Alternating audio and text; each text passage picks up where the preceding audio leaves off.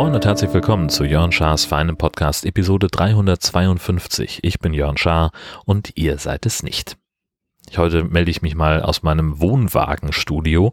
Ähm, ich sitze in Kiel-Falkenstein auf dem Campingplatz, denn an diesem Wochenende ist Landtagswahl in Schleswig-Holstein und da gibt's viel zu tun, das meine Anwesenheit in Kiel erfordert und ich habe gesagt, jeden Tag nach Kiel fahren, lange arbeiten und dann wieder nach Hause, das ist mir zu anstrengend, deswegen stehe ich heute mal hier. Was es zur Landtagswahl zu sagen gibt, das erzähle ich gleich. Vorher möchte ich noch so ein, zwei Sachen sagen. Nämlich äh, habe ich es endlich geschafft, mal einen holländischen Dönerteller zu essen. Ich war diese Woche beim Dönerwerk in der Kieler Innenstadt. Das ist dieser Franchiser, von dem ich euch schon mal erzählt habe. Und habe dort todesmutig einen holländischen Dönerteller bestellt. Das hatte ich erzählt, was das für ein Konzept ist. Das ist auch genau das, was man da bekommt. Dönerfleisch wird mit Sauce Hollandaise und Käse überbacken und das kommt dann zu dem Pommes und dem Salat auf einen Teller.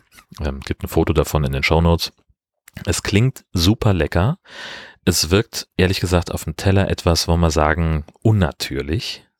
Ich fand's also tatsächlich, ich muss es wirklich so sagen, im ersten Moment sah es nicht besonders appetitlich aus. So, das einmal vorweggeschickt. So, was Döner angeht, bin ich so ein bisschen Purist. Am besten ist er im Fladenbrot, gerne auch mal als Döner-Teller. Aber dieses Überbackene mit der Soße, das wirkte irgendwie, ja, ich weiß auch nicht, matschig auf mich. Und geschmacklich war es dann jetzt doch nicht so die Offenbarung.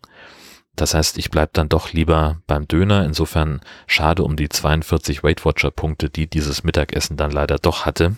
Das ist nicht ganz doppelt so viel wie ein normaler Döner im Fladenbrot. Das ähm, hat sich jetzt nicht so richtig gelohnt. Ja, nun stehe ich hier seit Donnerstag Mittag auf dem Campingplatz in Kiel-Friedrichsort. Natürlich habe ich gemacht, was ich immer mache. ich habe Döner gegessen. Und zwar im Stadtteil Kiel-Friedrichsort. Das ist normalerweise treibe ich mich ja eher im Stadtzentrum rum. Aber jetzt bin ich halt so im Kieler Norden, jenseits auch des Nordostseekanals. Da bin ich normalerweise nicht so häufig. Und ähm, mein erster Weg, also ich musste halt irgendwie ganz ganz profan eigentlich. Ich war auf dem Weg zum Einkaufen, äh, weil ich mir wie was fürs Frühstück holen wollte äh, und und nach irgendwas zum Abendessen gesucht habe und dann fahre ich normalerweise zum Rewe nach Kiel-Schilksee, weil sich das so anfühlt, als wäre der näher dran ist. Blödsinn, stimmt gar nicht aber das ist halt so der Stammrewe, zu dem ich immer gefahren bin, auch als ich noch in Kiel gewohnt habe. Das ist nämlich der einzige Kieler Rewe, der von der Bäderregelung profitiert. Sprich also, der in den Sommermonaten auch sonntags aufhat. Und wenn man abends vergessen hat einzukaufen, dann kann man da nochmal so das Nötigste holen. Naja, so und nun hat der aber zu wegen Renovierung. Und ich bin also unverrichteter Dinge wieder weggefahren und erinnerte mich, dass es ja auch hier in Friedrichsort einen Rewe gibt. Bin also dorthin gefahren und direkt neben dem Parkplatz ist Mirans Döner. Gleich gegenüber, bisschen besser zu sehen, wenn man äh, drauf zufährt, ist äh, ein anderer, ein zweiter Döner. Da war überhaupt nichts los und bei Mirans Döner war eine lange Schlange.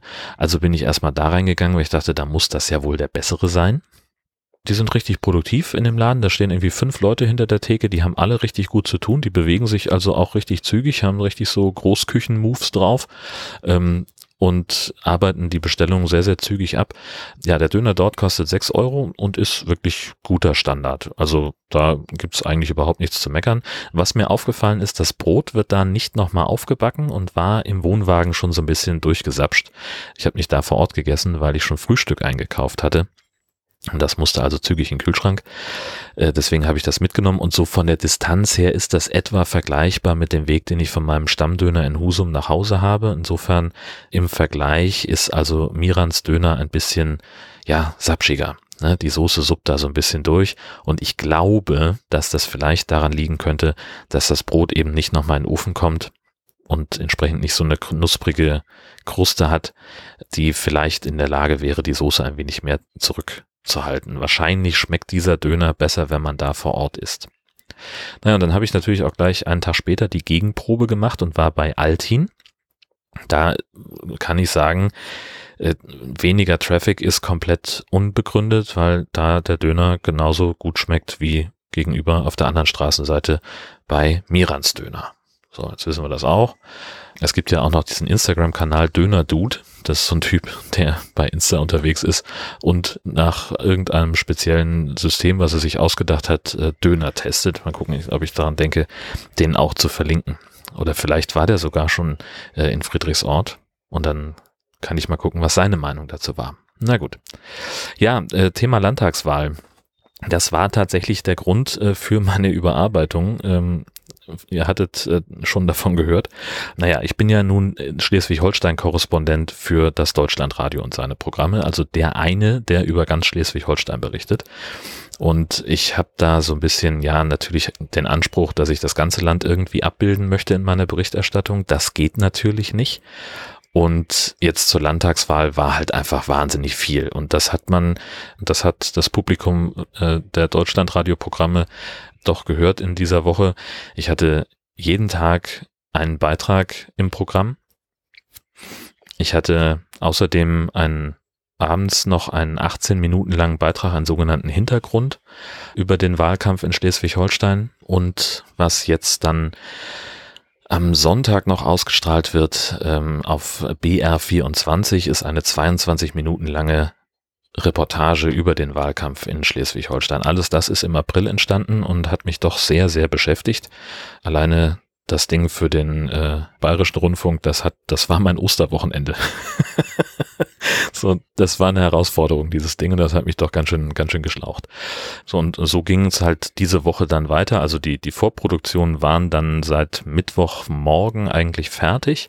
Und dann ging es im Prinzip ans Eingemachte. Also ich bin dann Donnerstag Vormittag nach Kiel gefahren auf den Campingplatz, habe hier alles aufgebaut, war dann noch mal kurz im Büro und abends dann im Literaturhaus in Kiel.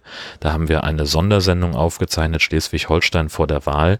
Die wurde am vergangenen Freitag ausgestrahlt im Deutschlandfunk Kultur und steht auch als Podcast zur Verfügung. Das ist schon in meiner Gastauftrittskuration, genauso wie ähm, der Hintergrund und noch irgendwas. Weiß ich nicht mehr. Ich habe zwei Sachen reingetan ähm, in denen ich zu hören war. Genau, das war dann der Donnerstagabend. Am Freitag habe ich schon zwei Sachen dann noch gemacht. Genau, ich war bei Deutschlandfunk der Tag im Podcast zu Gast und äh, wir haben was aufgezeichnet nachmittags schon für den frühen Abend auf Deutschlandfunk Nova. Und das war der Freitag. Dann musste ich früh ins Bett gehen, denn am Samstagmorgen und ich zeichne heute am Samstag auf, Samstagabend, habe ich äh, um 6.15 Uhr sowas im Frühprogramm vom Deutschlandfunk was erzählt über die Landtagswahl und war danach noch äh, am Landtag in Kiel, um mich schon mal mit der Ü-Wagen-Mannschaft äh, zu besprechen, einfach mal durchzugehen, was liegt eigentlich an, was müssen wir machen, welche Schalten, äh, welche Beiträge kommen von uns, äh, worauf müssen wir achten, wie stellen wir uns da auf. Genau, ist noch ein äh, Kollege da zur Unterstützung aus Köln, weil das eben für einen doch ein ziemlicher Striemel ist, der da jetzt kommt. Und deswegen zeichne ich schon am Samstagabend auf und veröffentliche das dann nur am Sonntag, den 8. Mai morgens, weil ich hier halt echt äh, zu arbeiten habe. Das geht jetzt ähm, mittags schon los. Kurz nach zwölf ist die erste Schalte ins Programm von Deutschlandfunk Kultur. Dann um kurz nach eins geht es äh, zum Deutschlandfunk. Kurz nach zwei bin ich dann bei Deutschlandfunk Nova und dann habe ich ein bisschen Luft für eine kurze Siesta, denn um 16 Uhr ist Dienstbeginn am also ist, was heißt Dienstbeginn? Um 16 Uhr treffen wir uns dann alle am Ü-Wagen, um in die Berichterstattung äh, richtig doll einzusteigen. Da schalte ich dann nochmal um 17.05 Uhr zu Deutschlandfunk Kultur und dann geht Schlag auf Schlag. Also dann kommt ja um 18 Uhr Kurz vor 18 Uhr kommt dann die Prognose, dann die ersten ersten Trend, dann, dann eine Prognose und dann um 18 Uhr werden ja die Wahllokale geschlossen. Das ist also der Zeitpunkt, wo die, wo die Prognose veröffentlicht wird.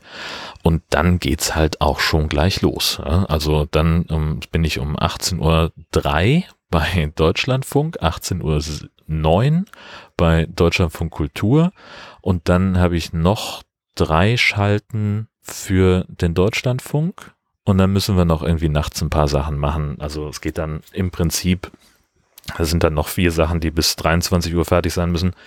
produzieren wir dann äh, Beiträge, die nachts ausgestrahlt werden und am frühen Morgen und um 20 vor 8 am Montagmorgen bin ich dann nochmal zugeschaltet ins Programm vom Deutschlandfunk. Dann nochmal irgendwie mittags bei Deutschlandfunk Kultur. Vielleicht ist dann abends auch noch was. Mal gucken. Und das ist eigentlich so das Wahlprogramm. Und dann geht's im Prinzip Schlag auf Schlag weiter. Äh, wir müssen mal sehen, ob ich am Montag spätnachmittag noch zum CDU-Wahlvorstand muss. Das würde mich ein wenig, äh, ein wenig irritieren. Oder was heißt irritieren? Nein, würde es nicht. Irritieren würde es mich nicht. Ähm, es würde mich äh, ein wenig einbinden. Ja, das ist aber alles nicht so wild, nicht so tragisch. Mal gucken, ob das überhaupt notwendig wird, weil letztlich spielt am Montag ja die Musik auch viel in Berlin, wenn die, ähm, die Bundesverbände der Parteien, ähm, heißt es Bundesverbände? Nein wenn dann in den Bundeszentralen äh, die Wahl analysiert wird und dann wird es von den einen wieder heißen, die Wahl in Schleswig-Holstein gibt uns Rückenwind äh, für die Wahl in Nordrhein-Westfalen und bei den anderen wird es heißen, ja, das ist jetzt äh, ein Einzelfall, ein Ausrutscher, wir haben ja im Saarland so gut abgeschnitten und dann, ne, also hin und her. Jeder hat irgendwie gewonnen und hat irgendwie eine Meinung dazu. Ja, und dann perspektivisch äh, werde ich dann natürlich die Koalitionsverhandlungen irgendwie begleiten. Ja, und die kommende Woche wird dann auch spannend. Also wir ähm, werden am Montag entscheiden, ob ich tatsächlich äh, gebraucht werde beim G7 Außenministertreffen in äh, Wangels. Eigentlich habe ich da Bock drauf. Eigentlich möchte ich dahin, weil es halt ist so spannend. Die Außenminister der G7-Staaten treffen sich in Ostholstein, ähm, quasi auf dieser Landzunge, die nach Fehmarn hinführt.